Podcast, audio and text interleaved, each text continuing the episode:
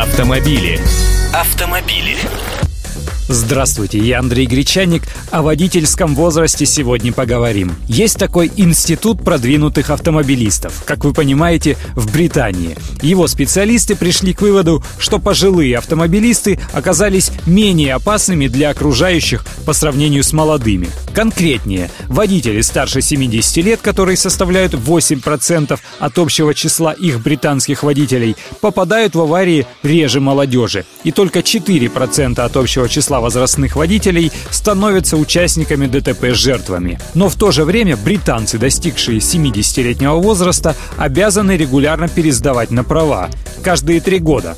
И это касается, кстати, далеко не единиц водителей. 80-летних автомобилистов Великобритании больше миллиона человек, 90-летних 70 тысяч. И 154 водителя в возрасте старше 100 лет, одному из них 106 и число пожилых людей за рулем будет не уменьшаться, а расти, ведь тенденция такова, что нации стареют.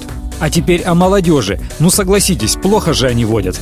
А виноваты, естественно, родители. Американские страховщики посчитали, что абсолютное большинство опрошенных ими молодых водителей переняли дурные замашки у своих предков – 90% опрошенных видели своих родителей разговаривающими по телефону за рулем, а 88% были свидетелями превышения скорости, когда за рулем находились их отец или мать.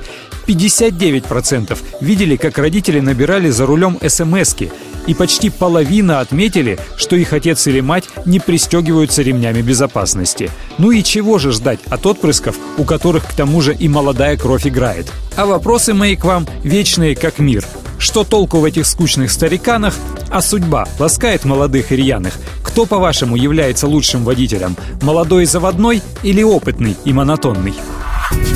Автомобили. Автомобили.